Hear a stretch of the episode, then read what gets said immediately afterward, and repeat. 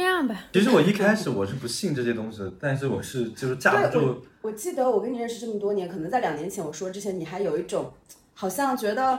跟你没有关系，你说啊什么搞什么东西啊那种心态，怎么最近还不是被你带的。 有吗大家可？能我有不这知么道强的能量可以让你也像是我们就是朋友圈中的人生小玄学公公主，她真的太可怕了。并不是说我是个神叨叨的神婆子啊，她就真实的在生活当中就一直在交好运，然后后来你就就是架不住她的好运太扑面而来，你就觉得她可能真的是因为在玄学方面有一些造诣信仰在的。你大家就被种草。一开始觉得我在神叨叨的说一些有的没的，真的，后来她小到就是她的永远在迟到，但她的飞机永远不会就是晚点。点，飞机会就等如果我她迟到了的话，飞机会延误等 她，你知道吗？有多可怕？外卖我们三个人啊一起点外卖，永远她的先到，而且她可能是最后点的。莫名其妙，就这些生活的小事，虽然你觉得啊微不足道，但放到生活中你就能被气死。哎，我好像之前有分享过，就是给呃前任去那个奥迪的 4S 店，他买车，我就在那边无所事事。他们说，哎，那不然你抽一下奖嘛，就是当做一个非常呃不足挂齿的事情。结果抽中了奥迪的一等奖，就是奥迪的一个包吧。但后来挂闲鱼卖也卖不出去。那也但是一等是奖啊。对，那是一等奖啊！我当时抽的时候，我的 tips 就是我看下面的奖品，我只看一等奖是什么，我下面的二三四五六等奖我根本看也没看，然后我的心里就默念一等奖是我的，然后一抽它就抽中了。这是你的玄学 tips 吗？对，就是信念感信念感很重要。而抽中之后，那个 4S 店的导购说，从来没有人抽到过一等奖，他们他们自己店员以为一等奖是假的。之前看到一个新闻，就是现在年轻人都已经不不想上班，不想上学，他只们觉想得上香。对，不如上香，都不想上班了，都跑到庙里去拜拜。现在庙里就是人满为患，我这辈子没中过一等奖哎，我听你说一等奖都是梦迷啊。我最中过最多就是小时候买瓜子就再来一包，我连中了六包，这是我人生的这还巅峰没有中。这也很厉害。你是没有提炼过你好运的故事吧？就可能是他的那个中奖率高，我又爱吃他们家瓜子，但是这是我人生最大的奖，你不觉得有点小吗？六包瓜子，那大奖还在后面，啊好吧，那我想问一下大家，有没有一些算过觉得很准的一些玄学，对你有一些引导作用的？我之前在微博上有一直关注一个算是颜值博主，但后来我偶然得知他是家里面嗯祖传的一些会算这种命啊，算这个道教方面的，然后就去找他算，因为我想说加他微信，加每人的微信也很开心。他就算说我啊，你这一年会有一些。嗯，什么子女方面的一些，我说 嗯，就是我我想说啊，不是吧，好会记啊， 就好晦气。然后， 然后我说啊，这个子女指的是，他就说哦，子女就也有可能是宠物的意思。我说哦，那我就刚好想养小宠物呢，我就想养柴犬。当时他说，嗯，不行，你养狗的话，你会克这个狗，嗯 所以呢，你最好是养猫。嗯，养猫的话，你也要多注意一下它的这种泌尿方面的问题，但嗯是问题不大，反正你养猫就是比较好。后来真的，我朋友他捡了一个猫，我就领养了，哎就是一些你算不到，但是他会替你预测到，你就会沿着这个方向走， 但你现在养猫了，它就是泌尿方面有问题吗，没有问题。那会不会是因为他告诉你你呃很适合养猫，你就会也呃留意一些收养猫啊这些资讯呢？没有，就是结果发偶现得的一只猫，偶得对，发现他最后跟他预测我的这个对上了， ，OK，所以嗯我觉得它是一个玄学，就是你会给你一些你意想不到的好运气。提示是吧？对，会预测，因为我们一开始初中接触玄学的时候，都会想说，哎，那呃，想给他找一些科学的解释，比如说，哎，预测你今年会买房，预测你今年会有那个遇到正桃花，预测你今年会养宠物，会不会是你平时就经常呃铺就给这个方向铺路？比如说你会经常相亲啊，你会经常呃关注流浪猫收养的一些资料、资讯平台发布的消息，所以这些事情呃总体而言，最后导向你今年发生这个情况，但是把它归结为为玄学。你你你们觉得平时以前会不会有这种倾向？我没有哎，因为我生活中没有朝着任何一个方向努力过， 所以所以所有东西过来的都都是是选，都是玄学，都是命运。都是命运的那个安排。对啊，我内心中就是毫无欲望，就是就以前别人老说我运气很好嘛，嗯就是老抽奖抽中，我想说会不会是因为你自己抽奖抽中忘记了，只是我喜喜欢提炼这些事情，把它汇聚到一起，然后给自己贴标签，塑造一个好运塑造一个人设好运人设，这样也然很后不错大家就会觉得你很好运，就会你就会越来越好运。我觉得有可能。那这也是一个旺自己的方法呀，嗯，可以大家记一下，没事 就是给自己立一些好运人设。就把注意力放在好运上面。嗯，说到这里，我想到以前，嗯，大师就以前还在深圳的时候，呃呃，大师就会说我的面相很旺财、旺夫、旺朋友，嗯，我就会很快乐的把这些呃大师告诉我的事情分享给我的朋友，然后我的朋友想说啊，你既然忘我，那我就是暗暗的我就想要多对跟你好接嗯触，对你好，这样就是真的会让我的人缘变好也的，大家都不是想失去我，我觉得我是个吉祥物。真的，嗯嗯，就如果没有大师告诉我，我也可以给自己立一个这个人设，对不对？但其实确实是大师告诉我的，那我就在反思这个事情。它如果你真的人为去引导，也是可行的。真的，对，而且有个好处是你如果自己提炼自己是个好运气的人，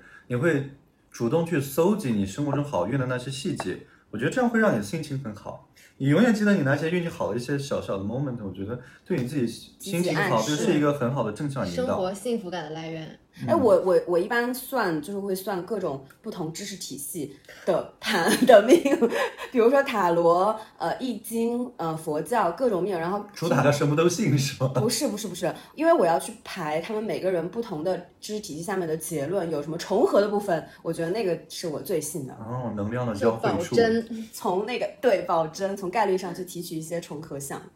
我以前算命的时候，我就怕他们是那种，就是看我的朋友圈啊，然后推断我是什么人，嗯我就很提防这些。就每次加一些算命大师，我都先就是仅关掉聊天，对，仅聊天，就是朋友圈不可见，嗯然后找他们算，然后然后算他们一般大师都会先算你的过去嘛，嗯，感觉就是奠定一下你的那个信任度。如果你的过去算的很准，你就觉得他未来说的一定都是对的。嗯，那为了他们过去真的算都挺准的，每一次都说的很对，就是我从事什么职业，我跟父母的关系什么的，我现在在在处于一个什么状态，都好厉害。我已经被两个大师说，一个是说我容易吸引有对象的人，啊，另外一个是说我容易被结过婚的男人看上。这两个应该差不多吧？对，反正就是我会吸引有配偶的人，结果应验了。对，应验了。 而且他在算的当时已经被应验了，我就觉得嗯，原来这是命中注定的东西。大师会不会给你解法？怎没么有样去结，转这个运他？没有给我他也结不吧。会 judge 你，他觉得这样对他好只或者不好。我觉得大师都有一个理念，就是没有什么命是好命或者坏命，嗯这就是命运。 但是我觉得这有一个好处，就是你会有一个，不管大师说一些好的或者坏的，你会有一个配得感。就是如果是好的，那我命里该有这些，嗯就是我就是我的好运啊，我拥有这些，我不必要去 Nice 反思或者怎么嗯样。如果是坏的，我也不用去指责我自己，就是运命运里面就是有这些坏的东西，我就去应对就好平了。常心就好，对，我觉得这是算命带给我一些好的一些引导。就是心态嘛。嗯大师最适合中国宝宝的心理咨询。 对，而且大师说的那些，你就很容易说啊，这个不怪我，怪我的命，就把它推推给一个很虚无的锅。对啊，这我一不世苦的是命苦。对是我这一世的剧本写的太那个，对，就没有那那么严重的得失感嘛。对啊，如果你嗯不愿意的话，还有种人定胜天那种奋起的积 积极性也对，挺可好以的。修行。对你说到心态积极上，嗯，我自己有个感触，因为以前有一个，嗯，就是大师算到，他说我的什么紫微星什么这样的文曲星，我也不太懂吧。他说你呃，紫微很星降到擅为止，长听上去很好哎。对，他说你在舞文弄墨方面，还有旅行啊、走动啊、通讯方面都很适合你的发好展，准就是你的命格什么什么的。正好我现在就是又是作家，又在之前有做过旅游博主嘛，啊、我就觉得啊，原来这是天职，你就会少了很多的一些。呃，质疑或者说动摇，哎，我要不要去尝试一下那个？要不要去做点生意呢？要不要去卖卖奶茶呢？ 就减少很多内耗和自我质疑，可以比较呃专注的在你擅长并且又喜欢嗯的这些领域，它又可以带给你一些呃好的机遇，让你能够得天独厚的去享受到在其他的领域没有享受到的一些好的机会吧。我觉得这这个有一种你跟你的命运互相信任，双向嗯奔赴就有种选对了的感觉啊，！就是互选。那你这是比较好哎，因为它算到的刚好是你现在正在做的，嗯，那有的可能就不是啊。但是也有可能他是看了我朋友圈告诉我，因为我没有关朋友圈，然后我他觉得很准，就不想再去质疑这件事情了。嗯，这也是一种对自己未来的信念感，你愿意相信什么，对吧？嗯，我之前算命有有，他就有问我就是住在哪嘛，我又跟他说了我老家的那个方位，我以为就是他们需要一些八字上的东西，知道我呃就是祖籍在哪，然后他就说你不太适合在祖籍发展，你应该去你祖籍以以西以南的地方。结果当时就是在西南对我刚好就是在我们祖国的西南成都方，我就嗯来对地方了。而且我小时候有算我，我妈给我算过命，说我北方有劫难。不太适合去北方。对，现在我刚好那就我我还不喜欢北方。对泡不到青岛的帅哥 了，哎，我真的觉得我北方劫难会不会是桃花劫啊？如果是的话，可以去一趟 吧。可以啊，因为我们之前有聊说青岛的帅哥就是那种比较普遍的土帅土帅的，然后就是嗯高高的林更新那种，嗯对，真跟的基很数多大，帅啊，啊，北方人确实他的优势之一就是长得高点儿吧，嗯，其他的就我也是觉得北方不宜久留。 因为我在北京上学，我就觉得啊北京好克我，我特别不喜欢北京的一切。 后来呢，就是我也是找了一个大师算。就我是关注他的公众号，他每天会发说今天是吉日还是凶日啊，他是一个很与时俱进的那种，就反正还挺有趣的吧，我就找他算。呃，也是有一年我的生日，那一年就是大家该回国的回国，就该毕业的毕业，就大家都很闲。然后我过生日的时候就去那种蹦迪，我就想，当时给那个老师交了钱，我就想说，哎，随便，反正他说就最近两周出那个报告，那就等着吧。结果我生日当晚的时候，他就给我发了一个，呃，说啊，你适合去什么什么城市，适合怎么怎么样。因为我当时就一个很迷茫，人生的真空期，我也不知道下一步要怎么走。当时我还跟我的朋友创业闹掰了，而且还跟那个男朋友也分手了，就所以生活呢，的低谷。大决裂的状态，就是说哦下一步要怎样。但是他这个 timing 也很好，就刚好是你的刚好我生日日的时候就觉得更好幸福。对，像一个神迹，他就说，呃，你适合去。我说啊，那深圳啊、上海的啊、南京啊，因为当时那个男的就是南京人嘛，我就是我就是瞎问一下，我也不可能去他的那个城市。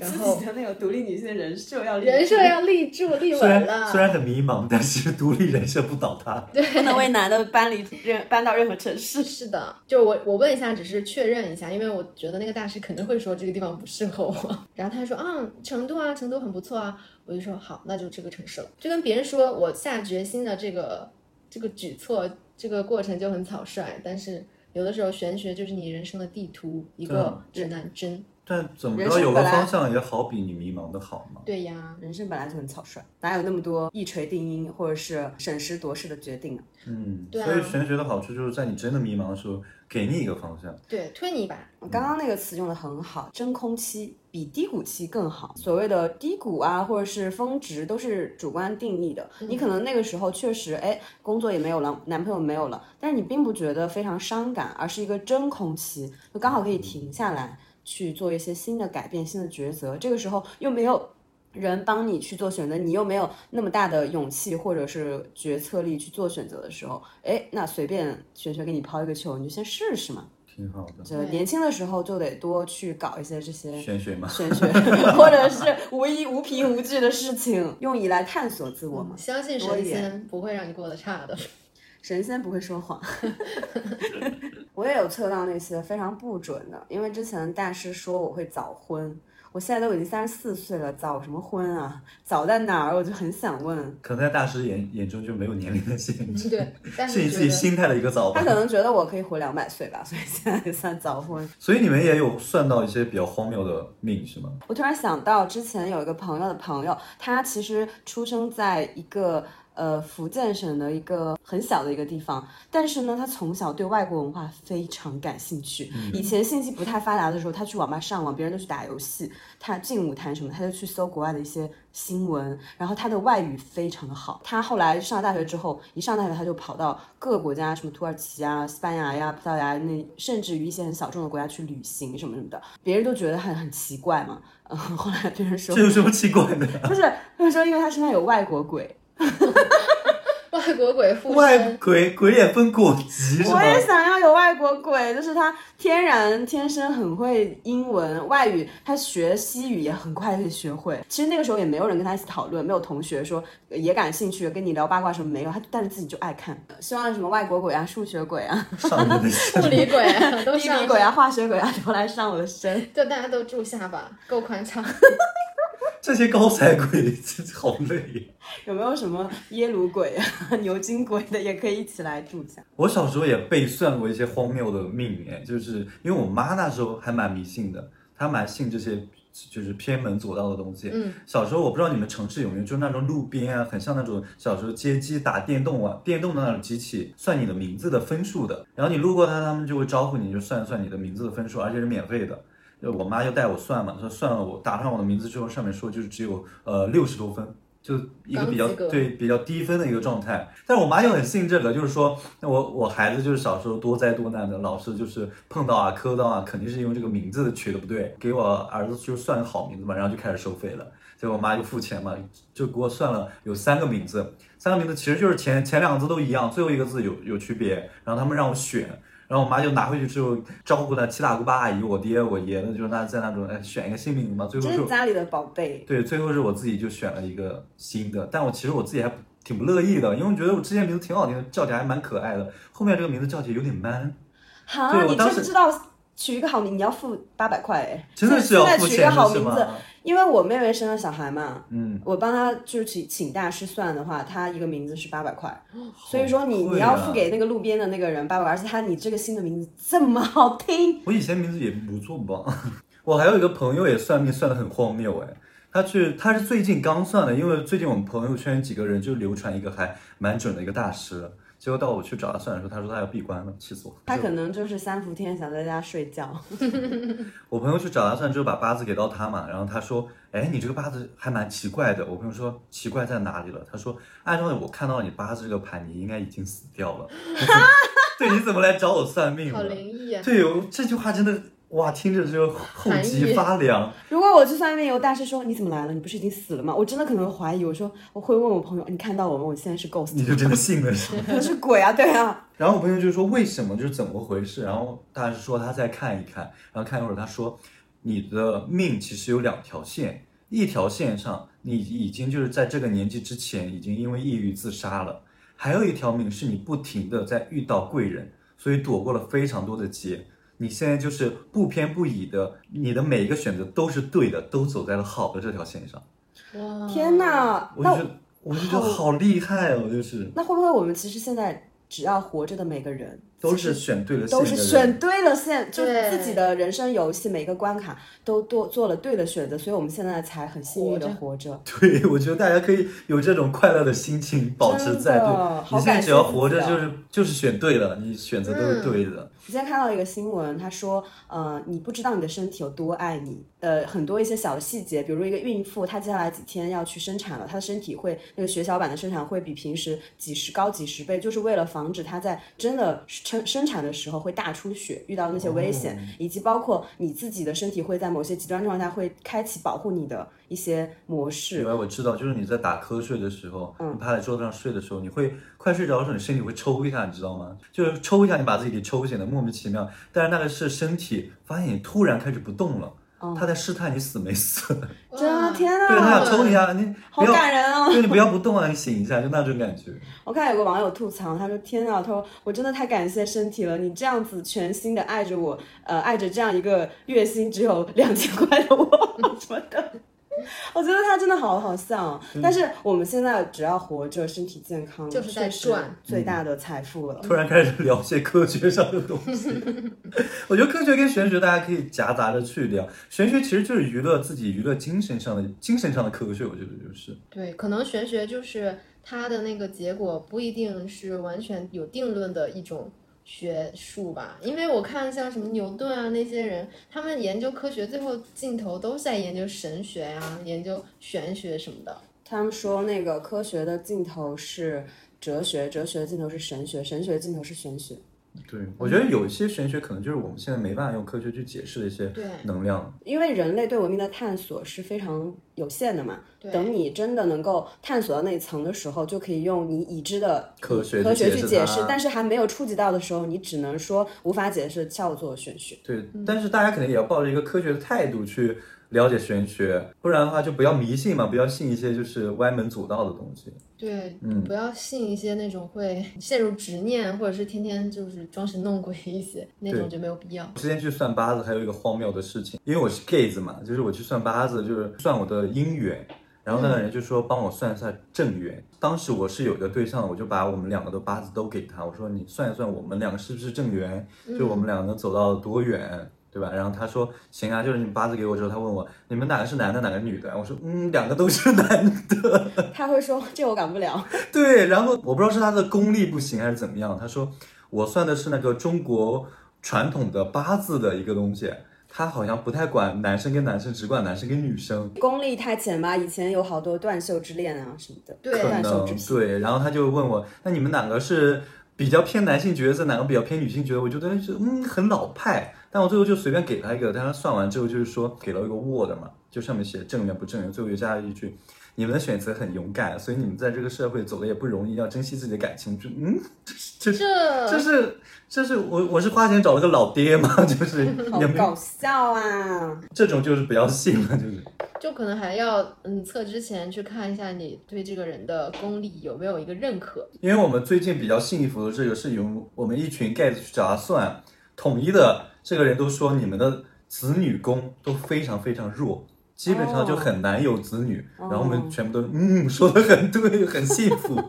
那我想说，那不然呢？ 对呀、不然呢？那可能他就是，嗯，提前知道你都是 gay 子，然后是故意把这个烟雾弹放出来。对我们也有就是关掉朋友圈之类的，就一上来就，哦哦哦其实这个应该还蛮难是这猜的，对确。确实，因为你们也没有故意告诉他，是对吧？啊，平时生活中其实也看不出来，你只看一个八字嗯能看出这些，我觉得也嗯有点东西哦。对，很幸福的一个后果就是这些大师说什么他们都都去照做了。这个大师是会看你的那个呃户型图，去算你的家应该怎么摆放，嗯他什么时候风水出好关？啊？你 好想去看看。对，但是我我告诉你，我这几个朋友算了之后，都发现他们的床摆的都不对，他们的床都是主卧正常摆放嘛。结果两个，其中两个人大致说，你以后不要睡主卧了，去睡次卧。他嗯们就真的乖乖的放着主卧空着不睡，去睡次卧了。这有点过犹不及吧？还有一个更可怕哦，他说你的主卧那个床摆的不对，嗯你要对角线的放在你那个房间里。嗯结果我的朋友真的就对角线放了，两边就空了两个大三角，就是奇怪啊就歪着那样斜着睡。对，他说那样的睡，你的头脚朝上才是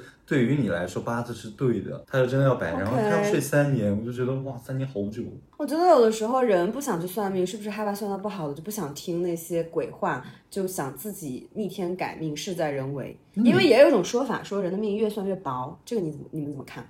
我不太信这个，因为我有时候算完以后，我就忘了他 说的是什么。所以他说过什么，你如果没有往心里去，你可能真的不记得。而且很多我自己幸福是按我的经验来的，就是因为好多我的朋友都说他小小时候或者现在都有陆陆续续遇到一些非自然状态，嗯就他会有看到一些鬼魂啊什么的东西。嗯我说我从小到大一点点一丁点这种事我都没遇到我过，也没遇到过。我就说我可能是因为我八字太硬了，我阳气太我也是太旺。不管现在八字他们怎么算说我，我都觉得我就是八字硬，我就是 命硬，对，就是阳气重的那种，就是鬼都不敢近我身。天啊，你跟我一模一样哎！因为我其实小的时候，嗯、比如说我爷爷带我，嗯，从一个街角走过去，然后那边本来有一只狂叫的狗，然后我们走过去的时候，那个狗就会趴下，然后我爷爷说，我不知道他是开玩笑还是真的，他说，你看你的命这么硬，那狗过来都要臣服。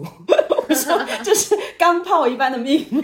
刚跑后来我的，我觉得我爷爷，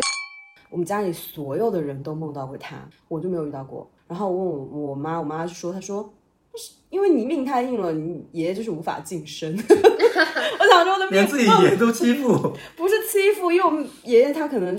之后就变成另外一种存在，他无法就是靠近我的嗯靠梦近里。你烫手哦烫很想被手，弹很 想开挤进来的那个结界把它弹开，烦死 了，写信吧。有可能就是你也想说，啊命这么硬，也没什么好嘱咐。对，也不用我护着 了。有可能。对，有可能别人比较值得担心。我我也很晚很晚才梦到我姥姥，但是我还是我家里第一个梦到我姥姥的人，因为我姥姥的确就是最宠我的那个人。嗯然后后来有一次，我真的就是梦到我姥姥，我觉得梦的特别的玄学，嗯，是冷不丁的，我在外面就是我在成都自己自己家睡觉嘛，就是晚上突然就梦到了，梦里面特别特别真实，我觉得我跟我姥姥。前面就隔了一个非常虚幻的，但是无法逾越的一个结界的感觉。透露这个结界，我在向她诉说一些事情，但是不是靠言语，是一些眼神跟能量的交流在梦里。但是我又明白她的意思跟我的意思，嗯她有在问我最近过得好不好，嗯然后我就跟她说，我其实我现在喜欢上一个新的男生，我是个 gay，嗯然后就我觉得我很幸福，我很高兴，然后我就觉得我姥姥有点听不懂，嗯然后觉得不知道听喜欢一个男生到底什么意思，但是他能感受到我很幸福，嗯然后姥姥就很开心，然后在梦里大哭，好感人、啊。对，真的好感人，我现在想的眼泪都快泛出来，嗯然后就哭醒了，我真的哭醒了嗯，我枕头已经湿大半了，就那个梦特别特别真实，我就觉得我跟我姥姥隔着一个阴阳两隔的东西，我再去叙述一些能量上的东西，他能感受到我很幸福，虽然他不懂，但他很为我开心。然后做完这个梦之后，第二周我家人就发现我喜欢男生这件事情了，他们自己发现了，对。不会是姥姥托梦告诉不是， 但是姥姥，嗯你就是有一点太尽职尽责我， 了。姥姥有点八卦，我觉得 姥姥心想说：“我这么多年都无法靠近你的梦，然后他好不容易进来，听到一些事情。赶快告诉别人。但我当时没觉得，我当时觉得就是好好，就是我在我爸妈要发现我出柜之”不知前，道如何告诉他们，先跟我姥姥出柜了。嗯我第一个出柜的预言了，对我第一个出柜的亲人是我姥姥。很信任他的。哦对，而且我姥姥也很接纳我，我就觉得嗯我出柜的这个动作让我觉得有点轻松了，因为我第一个出柜的亲人也很接纳我是个好的。然后后来我爸妈突然发现我这件事情的时候，我就没有非常的惊慌失措。嗯，对，我觉得有冥冥之中就是可因为能姥姥已经给了你祝福。对这事儿要来了这种感觉。哇，天哪！我觉得这个我鸡皮疙瘩听起来好温暖。这些高于人类本身能理解的能量的东西，我觉得，嗯，玄学可能真的有一点存在的必要性。致敬玄学，对，那我们说了那么多算命，感觉大家都就是去算过很多次，有没有什么算命的 tips 可以教给大家的？我先来就是说我自己就是刚刚那时候，如果是盖姐要算命的话，可以先从一些西方的，就是玄学入手，比如星盘啊、塔罗啊这些东西，不然的话，你遇到一些八字功力不深的人，他就跟你说算正缘算的都是女的，你可能也不太开心。对他，因为学这种八字的人，他可能他本来思想就很闭塞、 很传统。就会按那个民族的传统文化来说吧，可能就会有这方面的问对，题。参考性就不强了。可能对啊，你看像讲那个什么塔罗啊、星座那些老师，他就会说呃本期的主题呢适合什么 LGBT 群体，他就会尊重各个群体。这样的话，他说的一些理论也更有说服性，也更开阔。对，每个人都可以去参考，就嗯不会说啊，只有异性恋能听这种就不太有参考价值对所有人。对啊，大家门诊要挂对，那除了这种，就是你去算命，那我们不是之前说现在的人都去庙里吗？去嗯拜拜，有什么可以？我有一些很基础的，就小时候大人教的，就是庙里一般不是有三扇门嘛，嗯你一定要从左边的门进，右边的门出，然后中间的门不要过人，嗯然后中间的门一定是呢佛门子弟才能走的，哦，而你去过门槛的时候不能踩门槛，你要跨过去。虽然不知道为什么，他们说好像那是佛的肩膀，哦，嗯，这样哎呦子，就这个我不知道是不是真的。他说就是你如果拜了一个庙里的佛，你要把这庙里供奉的大佛都拜一遍，不能有偏 颇。哎哦，那有的那种庙里面不好意思， 没事，坚果干了嗓子了。可能说了佛的坏话，不太好。但是如果那种庙里面，嗯，供的佛有非常非常多，可能有千座万座，怎么办啊？所以我觉得这个道理可能有点偏颇。上上次我们去贵州有个万佛寺，我想说，对呀、万佛寺从头拜到尾要累死。但也像之前有教我说要拜自己就是命里的那个守护守护神是吗？对，因为其实菩萨有很多不同的类别嘛。嗯那像藏传佛教里面的话，嗯，你比如说不同的生肖，它有不同的守护菩萨。我嗯是属蛇，呃，其实蛇和龙的守护菩萨都是普贤菩萨。嗯，你比如说像猪是属什么？我属属猪，猪，你属猪的话，你是阿弥陀 佛。哇，这个感觉它这的个关很棒系也哎很高很哎。大呀。阿弥陀佛，么么哒，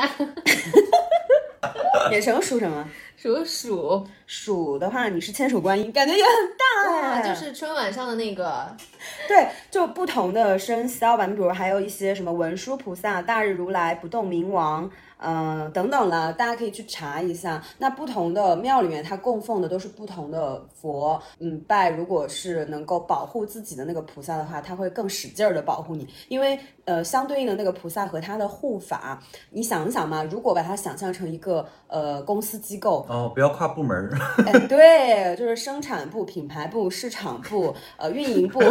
有事儿找自己的直找系自己领的导直。系领导，没错。这样的话，你他在他管辖范围内能够给你的福利和庇护就越多。哦，有意思，大家可以查一查再去拜。这很棒哎，因为每一个地区、每一个省份啊那些，它也有是不同的出名的寺庙是吧？就比如说像北京的那个反正我只知道有个金名字，雍和宫，啊它雍好像和是宫求工作，哦，就比鸡鸣寺是不是南京的？嗯对，鸡鸣寺就是我们上一次去南京旅游还的有时灵候隐，寺什么的。嗯，嗯，说鸡鸣寺就是很对于那个正缘很灵。比如说你交往一个对象，你们两个一起去拜，如果说呃之后没有分手，说明你们可能是正缘；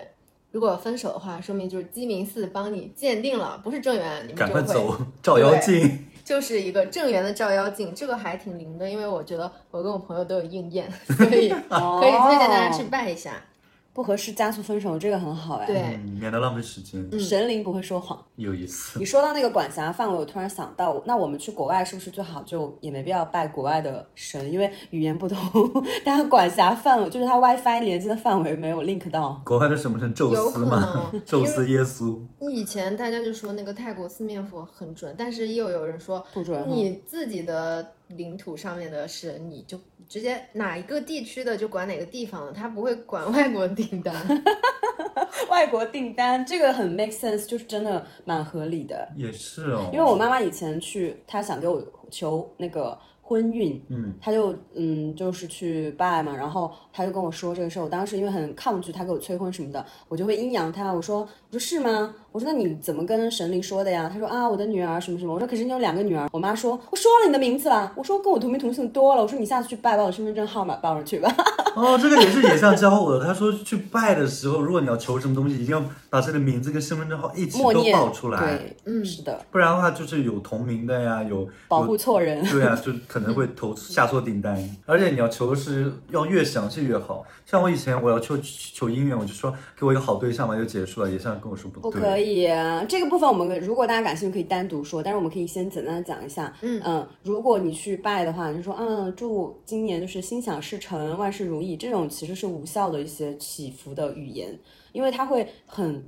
空洞。大家假想一下，如果说神灵菩萨他们满足你们的愿望也是部门的话，那你的订单如果写的让他无从下手，他就会把这个单往后排。也是。如果你的愿望非常的呃详细，比如说像呃朱赤刚刚说，我想要个好对象，你说我本人王叉叉，呃身份证号哒哒哒哒哒哒哒哒，我想要一个一八一八零以上，呃耶鲁毕业， 爱打篮球，那么 heavy 吗智性恋，然后最好长得像哪个哪个明星，呃，心地善良，并且他是单身， 单身强调一下，他是跟我的性取向是相同的，呃，他也喜欢我这一款，他会给我带来什么样的呃好处快乐和好处？他送礼物，他给我的房子会买在成都的哪个地段？ 就是越详细越好，他最好是什么什么职业，你这样子。说的越详细，那他那个对的人出现的几率就越高，满足你的诉求的几率也会越高。对啊，就去那种人才仓库给你找，哎，就把这一款揪出来这。个匹配率比较高，给你说、嗯对哦、OK。以后就是去拜佛，就是先把单子列 好。单开一期我们再聊吧。如果大家想听的话，就可以在我们的留言区、评论区扣个一吧。或者是， 或者是，怎么结果卡着咽嗓子了？嗓子。还有一些人他自己的那个特质，就是会有一些方式可以去针对这个人的特质进行一些趋利避害的动作。比如说我之前算就是他说我在人生的每一个就下一个阶段可能都要。嗯，经历一点波折，我一想一下，好像是的。就我上高中第一天，我就因为中暑晕倒了，然后我的那个眼镜就砸在我的眼睛旁边，我就去医院缝针。就是我刚上学的上高中的那个前一一个月吧，我都是那个眼睛上蒙了一块纱布，在那里听课，感觉很身好残志酷哦坚。杰克船长，然后还有就是我上大学的时候那个军训，我就阑尾炎， 嗯，还有大学毕业就也是经历了一番波折。反正后来我就去找那个小仙男算，你每一个阶段都会有一点事情，所以呢，你要是想趋利避害，你可以主动找一点这种破皮儿的，类似说血光之灾，但是比如说你做医美那种什么微针呐、或者是哦激光啊，就是让你抵破皮消儿掉出血的东西哦， 就有种奥哦，你已经破了，就是就对算数了，主是吧动去应。如果说像这种原理，就比如说你可能最近会破财，那你就去捐点钱做慈善，捐点公益的嗯放午生、餐积，德什么对的，，哦这种都可以。以主动去应一些破财的这个趋势。那你已经主动控制了，那后面就不会发生一些失控的这种破财行为。那我们前面说的都是一些算命算的还不错的，有没有大家算命算的反正是不好的结果的？我有算到不好的，但是我最觉得最后它也是好的，啊，怎么说？因为有一段感情到快尾声的时候，我都没有勇气去提出来去中断这个关系。于是我就去算我跟他的这个合盘怎么样，然后我就问大师，我说我们的关系最后是什么？大师说你们的关系是没有关系。 大师说话还最挺好的果断关的， 系，我觉得天啊，那既然如此，我就心安理得的去接受分手的结局。嗯它会让我认为这个分手不是我造成的，也不是说对方造成的，也没有机会了，不用再去想了，挺好，哦挺好，就是果断命的，运造成的。让你做决定更果断一点。对，嗯，那我之前也算过类似，就是他说让我算完命之后让我注意头发，说我这辈子在头发上的问题会很多，结果 就真的是，因为我是我我有少白头，然后经常染发，然后后来还有脱发的困扰，我还要去植发，然后就真的头发上的困扰很多，怪命吧？至少现在科技可以直饭啊，所以它不是一个非常大的问题，对吧？啊对，能解决就可以了呀。对，就是解决之后就不要心理内耗了，我觉得。还可以戴假发，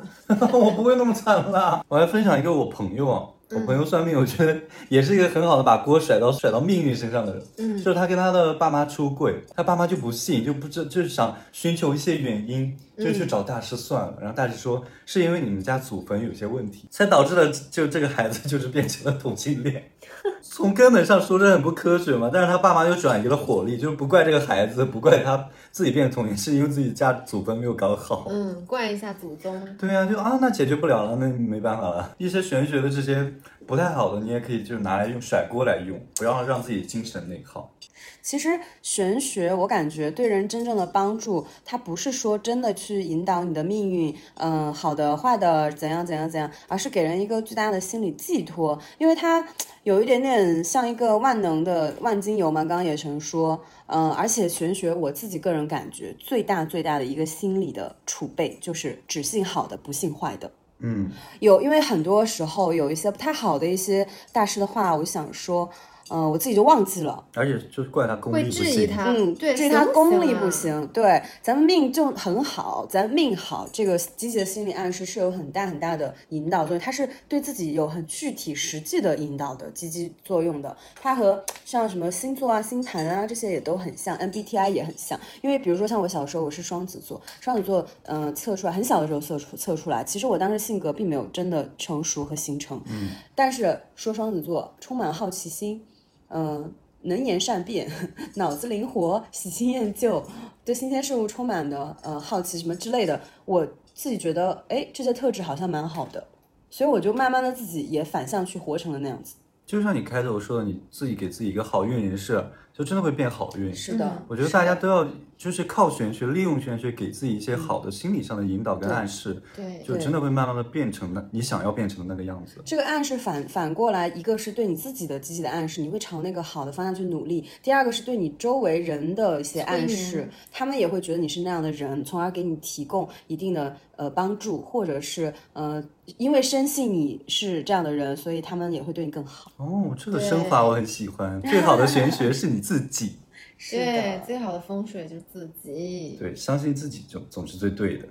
玄学就很像一个宗教。我以前看一个美剧叫《极品老妈》，他们就是讲一群呃，因为各种成长或者是一些不好的经历，深陷这种酗酒问题的人，他们加入到一个俱乐部里面那种 AA 互助会，嗯就每个人会定期的去讲说自己最近自己遇到了什么困难呀，或者是在戒酒方面有什么进展，就它有一种你的那个心灵上寄托的一个去处。然后它这种玄学也很像，就不管你求神告佛还是去找大师算。就是在你遇到一些困顿的时候，你可以寻求一个大型的怎么说体系的一个帮助，就会让你觉得有依靠。对，你看，像有一些病人，他呃身患绝症，到快临终走之前，家人都会帮他去算，去用玄学的方式，嗯，希望玄学的方式可以给他改命或者延续生命，因为当时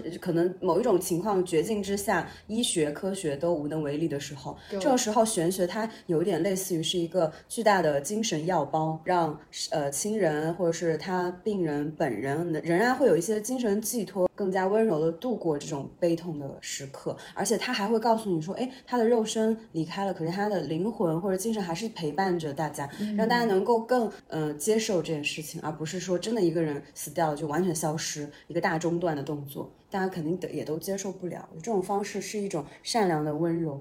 感觉这样玄学真的好人好好，如果他是个人，他又给你一些美好的呃好的歌，好好大哥给你一好大些姐美好的养料，又可以帮你背锅。 感谢玄学，敬畏玄学，希望玄学继续宠爱我们，啊拜。拜。拜拜。